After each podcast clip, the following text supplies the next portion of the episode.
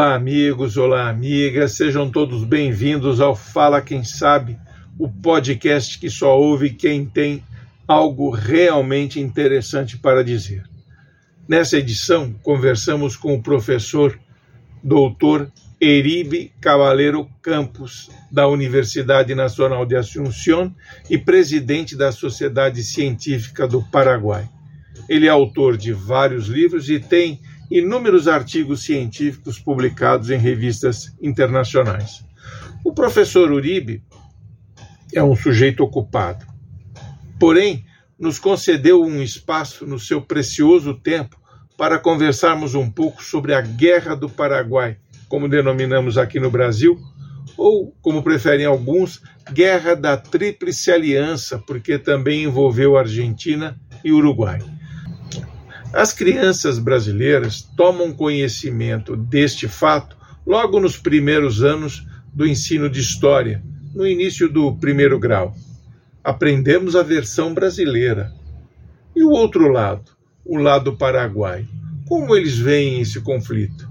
Como é ensinado às suas crianças esta cena histórica, triste e lamentável, porque matou quase 200 mil pessoas? É o maior conflito da região. Nunca houve outro igual, ainda bem.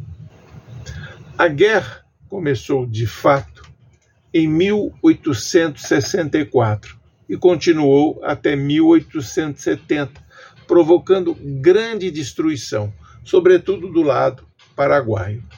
O líder dos paraguaios, o Marechal Francisco Solano Lopes, foi morto em 1870 por soldados brasileiros na famosa Batalha de Cerro Corá. O Marechal Solano Lopes, de vilão, virou herói entre os adolescentes do país vizinho. Hoje ele é comparado a Che Guevara e sua imagem estampa camisetas e outros produtos. O professor Uribe, a quem reitero os agradecimentos pela atenção, Conta isso e muito mais nesta rápida conversa com o Fala Quem Sabe. Boa audição a todos. É. Eu queria, professor, já agradecendo a sua participação aqui no nosso podcast Fala Quem Sabe, eu queria saber do senhor como os paraguaios denominam o conflito entre o Paraguai e a Tríplice Aliança. Bueno, un gusto, Joao, por la oportunidad de hablar con usted y con toda su audiencia. Eh, la, para los paraguayos, la guerra, se, es, el nombre de guerra para nosotros es a guerra contra la Triple Alianza. Mas también nosotros eh, nombramos a la guerra como Guerra Guazú. Guazú quiere decir en guaraní grande. Entonces también a veces se habla como la guerra grande, porque no debemos olvidar que Paraguay participó de los dos conflictos bélicos más importantes que hubo en Sudamérica desde la independencia. La guerra contra la Triple Alianza y la guerra del Chaco. E na visão do, do, dos paraguaios, quem começou esse conflito? Bueno, en, en la visión tradicional histórica paraguaya, iniciada a, comienzos del siglo, del siglo pasado, eh, se toma como eh, una cuestión de una rivalidad por el dominio del Río de la Plata entre Brasil, Paraguay y la política imperial brasileña eh, de penetrar no solamente en el Paraguay, sino que también en Uruguay, que fue el que finalmente da origen al conflicto. Actualmente, con los descubrimientos, las investigaciones más recientes, la interpretación que se tiene es que Brasil, en su política de expansión y de necesitar la libre navegación del río Paraguay y del río Paraná para llegar al Mato Grosso, que era, formaba parte de ese proyecto de expansión, eh, es ahí donde chocó con los intereses paraguayos que pretendía pretendían, por sobre todo los intereses paraguayos, mantener la soberanía de, de esos ríos en el sentido de que por una cuestión de seguridad. Y de ahí comenzaron a, a, producirse tensiones que fueron creciendo a lo largo de los años y finalmente con la invasión brasileña a, a Uruguay en octubre de 1864, Paraguay dio cumplimiento y eso es algo muy importante porque a veces no se menciona en la bibliografía brasileña. Paraguay envió el 30 de agosto de 1864 una nota protesta advirtiendo al gobierno imperial de que si las tropas imperiales atacasen al Uruguay, el Paraguay se consideraría en guerra con el Brasil. Y eso es lo que se cumplió cuando la expedición comandada por el general Resquín y el general, el entonces coronel Vicente Barrios, eh, va sobre el Mato Grosso y va ocupando las fortalezas brasileñas que eran los más, eh, las posiciones más cercanas al Paraguay. Então, na verdade, quer dizer, a história começa em função da, da invasão brasileira para apoiar os, os colorados no Uruguai. Né?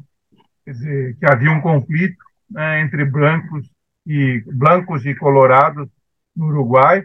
Os blancos eram aliados do Paraguai, né, do, e o Paraguai usava o porto de Montevidéu para escoar as suas exportações, né? E quando estava aquela disputa, o Brasil apoiava de um lado e o Paraguai do outro. Então, o Brasil invade e, e daí nasce o conflito. E como Francisco Solano Lopes ele é percebido, aqui nós o chamamos de ditador, como ele é percebido no Paraguai? Sim, bueno, eh, no Paraguay, incluso en círculos académicos, algunos eh, consideranse como reivindicadores de la política de Francisco Solano López y a eso se les denomina lopistas.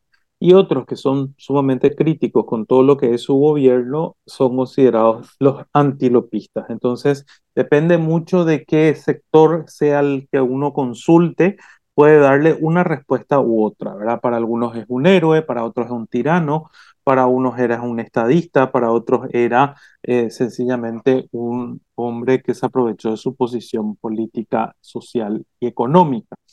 Eh, concretamente, en mi caso, yo considero que Solano López fue un hombre que formaba parte de una familia que se había apoderado eh, del control del Estado a partir de la muerte después de, de José Gaspar Rodríguez de Francia, de su larga dictadura. El padre de, de Francisco Solano López, Carlos Antonio López, diseñó una presidencia con un modelo un poquito más eh, con un modelo político que distribuía más el poder, pero en el que él tenía una fuerte preeminencia. O sea, era una república de tipo conservador en lo político. De hecho, él mismo decía que el Paraguay no estaba listo para la democracia y para las instituciones liberales. Por lo tanto, el poder absoluto del presidente de la República, porque los congresos se reunían solamente una vez cada cinco años. Entonces Solano López se formó en la escuela de su padre y eh, para algunos es un héroe que se sacrificó por, por la patria y que murió el 1 de marzo de 1870. Ahora, lo que llama mucho la atención con respecto a Solano López es que a lo largo de la historia va cambiando su rol. Para algunos, eh, al principio fue considerado culpable de la guerra por el propio gobierno paraguayo, por una ley de la nación se le confiscaron sus bienes, después empezó una etapa reivindicatoria. Desde 1936 hasta el final de la dictadura estronista fue prácticamente un héroe que no se podía cuestionar, era el héroe máximo de, de la nacionalidad.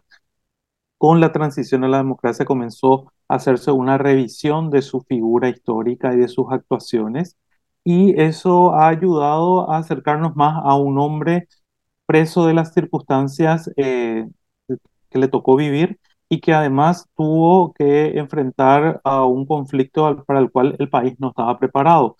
Con esto se rompe mucho la idea de que el Paraguay era una potencia, una potencia militar, que muchas veces también la bibliografía brasileña lo presenta, la, presenta así la situación del Paraguay antes del conflicto. Isso, essa é uma pergunta que eu ia fazer para o senhor. É verdade que no período da guerra o Paraguai era uma nação comparado às demais, Argentina, Uruguai, Brasil, era uma nação desenvolvida, assim, mais poderosa? Eh, de que ya tenía el Estado Nacional, había avanzado bastante en su proceso de conformación, sin duda, pero de que era una nación desarrollada, desenvolvida, que tenía riquezas. Eso no es cierto, ¿verdad? Eso eh, forma parte de una cuestión de un mito que se fue construyendo en ese proceso reivindicatorio de la figura de Solano López. Y hoy estudios que demuestran que efectivamente la economía paraguaya eh, era una economía ordenada, tenía una moneda que tenía cierta solidez, pero no era el país rico. Empezó un proyecto con Carlos Antonio López de modernización, pero estaba en una etapa muy incipiente cuando estalla el conflicto. ¿Y cuál era el papel de los ingleses en ese conflicto, profesor? La, la, versión tradicional y la apoyada también por una versión eh, antiimperialista de los años 60 le convirtió a Inglaterra en el cuarto aliado. Lo que hoy sabemos es que Inglaterra eh, incluso intentó mediar en el conflicto con la famosa misión Gold. Eh, Inglaterra eh, tenía muy buenas relaciones con el gobierno, tanto de Carlos Antonio López como de Francisco Solano López. De hecho, las inversiones inglesas en términos a través de del negocio con el Estado eran mucho, el comercio con Inglaterra era mucho más elevado hasta antes del conflicto, antes de la guerra Guazú, y prácticamente después de 1880 recién comienzan a haber nuevamente inversiones inglesas en el Paraguay de, gran porte, ¿verdad?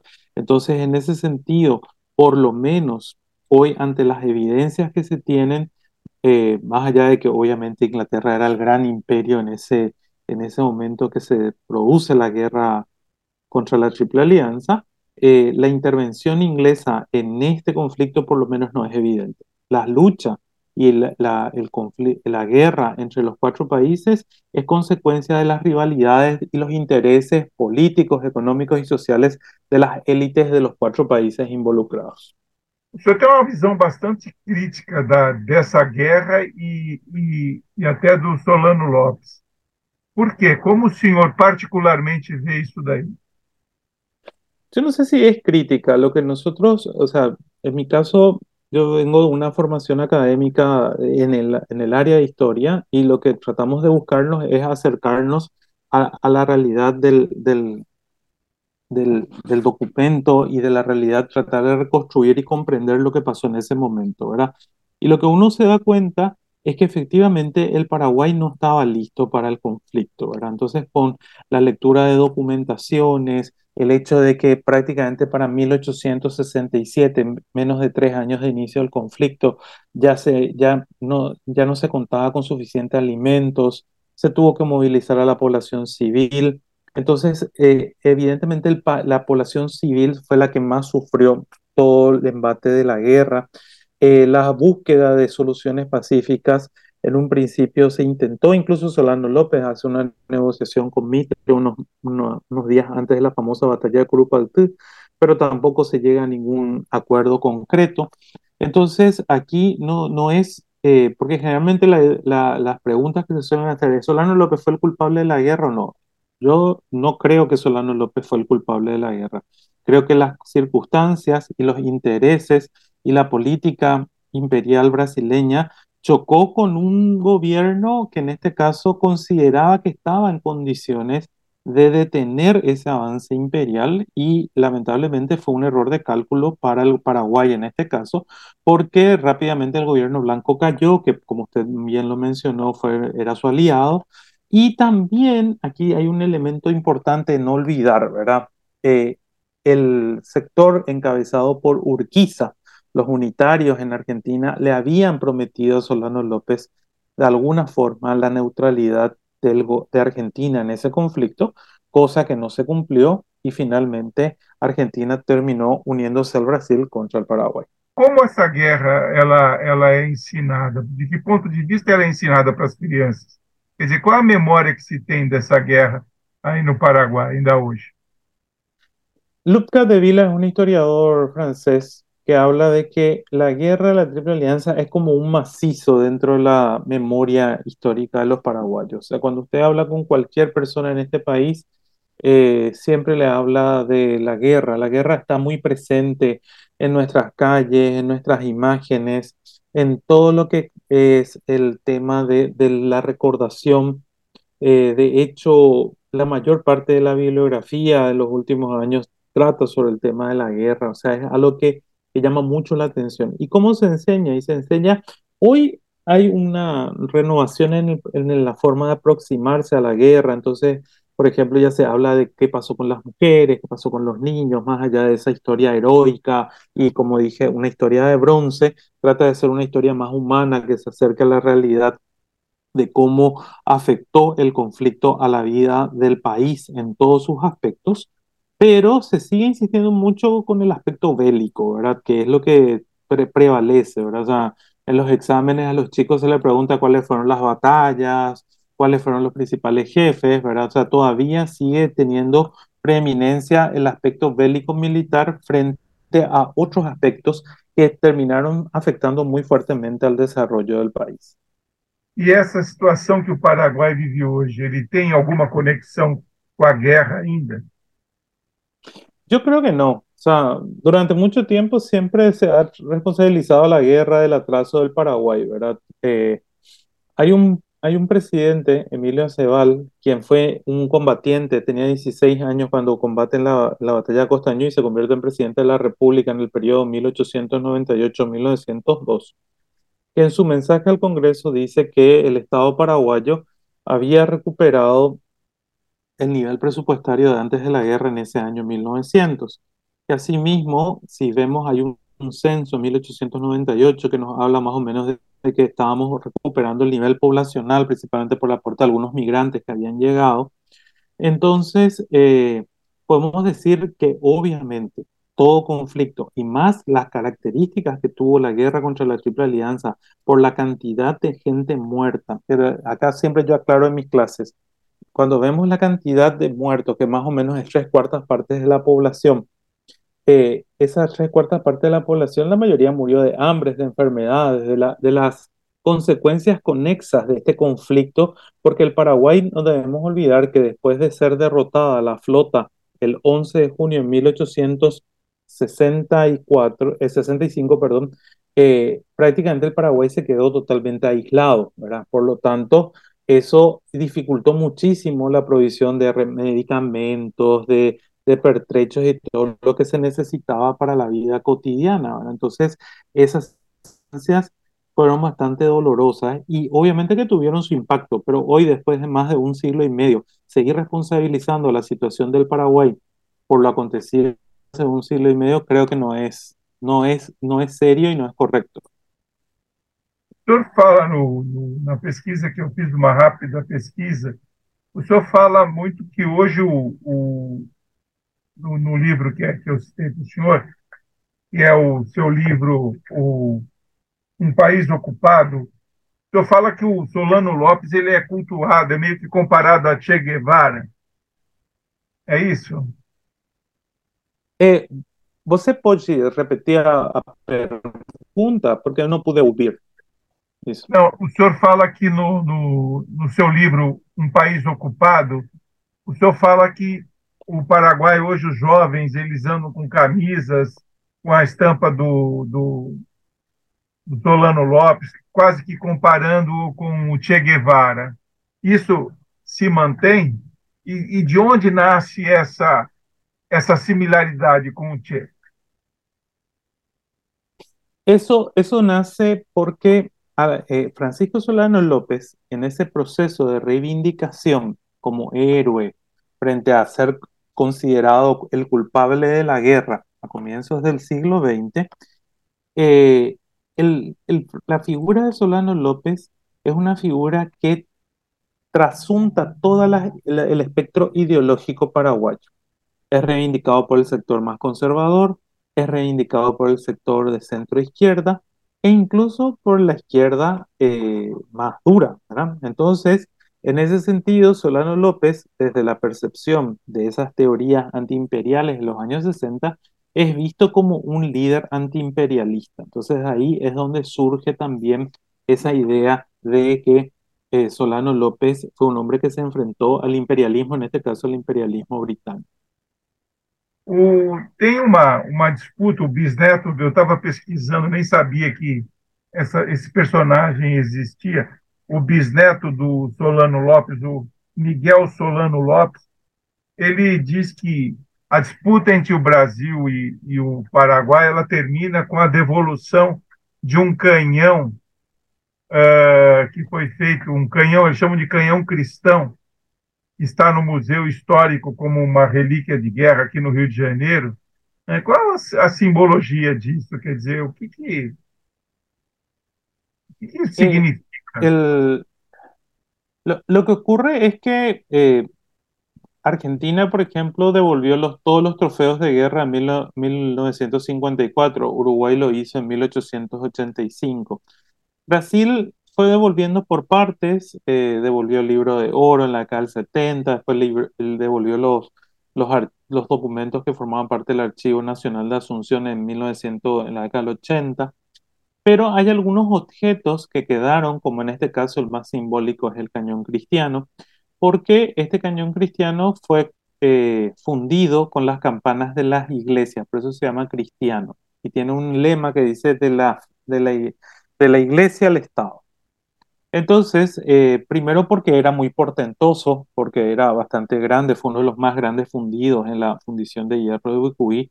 O sea, es como un símbolo de la capacidad industrial que llegó a desarrollar el Paraguay preguerra, o en este caso durante la guerra. Y eh, por eso esa simbología es muy importante su devolución. O sea, con eso prácticamente quedaría cerrado esa disputa que existe entre el Brasil y el Paraguay sobre, el, sobre ese pasado. O sea, deberían hacer esa devolución. De hecho, creo que hubo algún intento hace como 10 años y habría que retomar nuevamente esas negociaciones entre los estados. A família do Solano Lopes ela ainda é influente no Paraguai, os descendentes da família Solano Lopes? Eh, muchos de ellos son destacados profesionales eh, y están en distintos ámbitos, ¿verdad? Eh, de hecho, usted mencionó al, embajador que ya hoy está fallecido, ¿verdad? Pero en ese sentido es importante señalar que muchos de ellos están en, diferentes ámbitos. Aquí no, no Brasil, assim, a gente tem uma, uma percepção, eu não sei se isso é fruto desse passado, dessa disputa, mas a gente tem uma percepção. Eu mudei recentemente, lendo mais, tendo amigos paraguaios, quer dizer, uma percepção não nada positiva do, do Paraguai. Como é que se faz para mudar isso? Essa percepção que o brasileiro ficou do Paraguai. Bueno, ahí, hay una, una, cuestión que también tiene que ver mucho con el presente, porque hay un grupo de colonos brasileños que, se, que ocuparon y que comenzaron a comprar tierras en la década del 60, del 70, que coincide con la marcha hacia el este impulsada desde el Paraguay con la marcha hacia el oeste que venía de la, de la política varguista, ¿verdad? Entonces, eh, ahí hay una especie de, de, rivalidades que a veces incluso eh, viene con con un contenido de reivindicación nacionalista. Eh, de hecho, ahora en, esta campaña electoral hubo un, candidato que hablaba de, expulsar a estos brasiguayos, como le llamamos aquí. Entonces, eh, ese tipo de cosas eh, tiene otro tipo de contenido que tiene no, no mucho que ver con la historia, sino más bien con el presente, ¿verdad? Y que, que yo no, no, no sabría cómo responder correctamente a su pregunta. Estava lendo é, antes da nossa entrevista sobre o, os números de mortos né, do lado paraguaio. Se tem algum estudo, alguma, alguma ideia de quantos paraguaios morreram durante o conflito? Eh, ahí también empieza de las grandes, grandes mitos, ¿verdad?, que se construyeron sobre el, sobre el. Se hablaba de que había un millón de paraguayos y que más o menos 800 mil murieron. Hoy en día, con investigaciones que se realizaron con el cruce de censos y de otras informaciones, se puede saber más o menos que la población del Paraguay en 1864 estaba entre 400.000 y 500.000 habitantes. Los sobrevivientes, dependiendo de qué censo se tome, podrían ser entre 120.000 y 220.000. Entonces, Si tomamos 120 mil, quiere decir que prácticamente 3 de cada 4 o 4 de cada 5 paraguayos y paraguayas murieron durante el conflicto. Si tomamos el de 200.000, estamos hablando prácticamente de 2 de cada 4, era casi el 50%, pero teniendo en cuenta que la mayor parte de los muertos fueron los varones, eran varones adultos. Entonces ahí es donde, dependiendo, vuelvo a insistir con, con qué censo posterior a la guerra se, se cruza la información previa, se puede tener más o menos. Igual en ambos casos, tomando los dos números, eh, es una catástrofe que ningún país del mundo, eh, y por sobre todo en América Latina, vivió, ¿verdad? O sea, perder gran parte de su fuerza productiva eh, en menos de, cinco años, eso, eso es tremendo, ¿verdad? Además, tener en cuenta que las tropas de ocupación estuvieron hasta 1876, porque a veces siempre se piensa que la guerra terminó el 1 de marzo de 1870 y todo acabó, pero acá estuvieron seis años las tropas de ocupación todavía con todo lo que conlleva el hecho de tener fuerzas militares ocupando un territorio recientemente eh, arrasado por um conflito bélico. Agora, eu estava nessa pesquisa que eu estava fazendo aqui para conversar com o senhor. Eu queria perguntar se é se procede essa percepção aí no Paraguai de que o, a percepção, o Duque de Caxias, que é o patrono do, do Exército Brasileiro, ele tem uma percepção positiva no, junto aos paraguaios, porque para ele a guerra terminou quando o Paraguai praticamente já não tinha mais forças para reagir.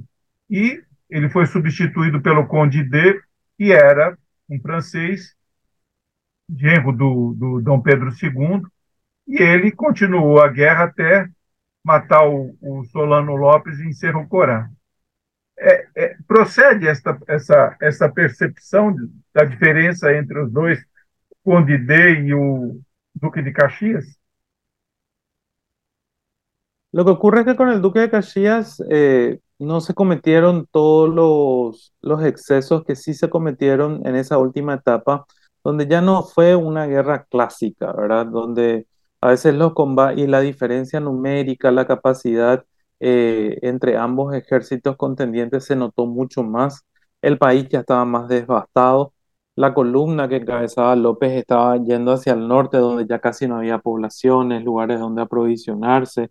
Entonces eso llevó a que la guerra durante el periodo de la comandancia de EU fuese mucho más violenta con la población civil, eh, que tenga las disputas sobre el tema de que si se ordenó o no ordenó quemar el hospital de, de Piribebui, hay una parte que dicen que sí, otras investigaciones recientes hablan de que fue consecuencia de un ataque dentro del bombardeo. Bueno, cosas como esas que van haciendo que efectivamente situaciones extremas que efectivamente hacen que la imagen de, eh, de EU sea mucho más eh, negativa que la de, de Caxias. Professor, para a gente finalizar, que o nosso tempo já está se esgotando, hoje, nessas disputas políticas que existem entre Brasil e, e Paraguai, em algum momento, essa questão do imperialismo brasileiro, das, do tempo das guerras, eu digo inclusive com relação a Itaipu, quer dizer, tem em algum momento essa lembrança dessa disputa que houve no passado, ela vem para o presente? Sí, eh, siempre se hacen alusiones a ese, a ese pasado, ¿verdad? Con respecto a Itaipú, por ejemplo, hay que recordar que en el marco de esas negociaciones con Itaipú es que Paraguay consigue que se le devuelva el libro de oro, la devolución de los documentos, o sea, siempre está en ese doble plano del presente y de la realidad de lo que significa Itaipú con respecto al tema de, eh, de la recordación y de todo lo que significó la guerra contra la Triple Alianza.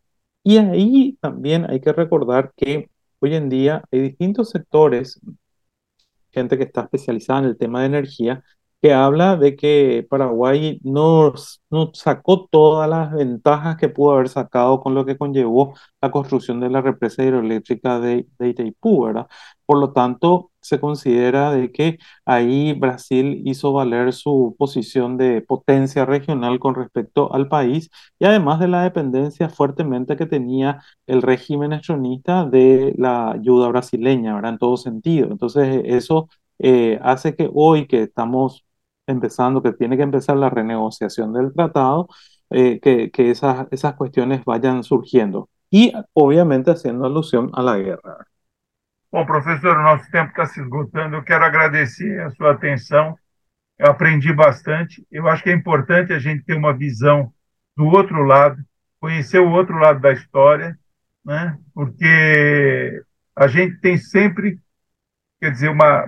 Eu mesmo, quando era criança, aprendi no, no, no, a gente chama de primário aqui, os primeiros anos da escola, né? A gente tem uma, uma visão totalmente diferente dessa que senhor coloca. Eu acho importante, para a gente ter um quadro real da, da situação, a gente conhecer todos os lados e daí se informar uma, uma posição. Se bem que os livros mais recentes estão revisando uma série de coisas é, que foram é, escritas, ditas né, no passado e que não correspondem à verdade. Né? Eu agradeço o seu tempo e a sua atenção para conosco aqui no Fala Quem Sabe. Eu agradeço a você e a seus ouvintes sobre, por esta oportunidade de, de falar da, da história comum de nossos países.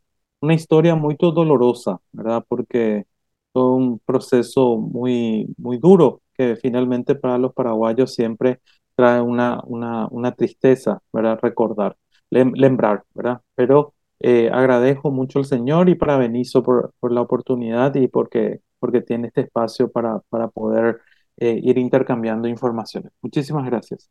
Gracias a usted, gracias.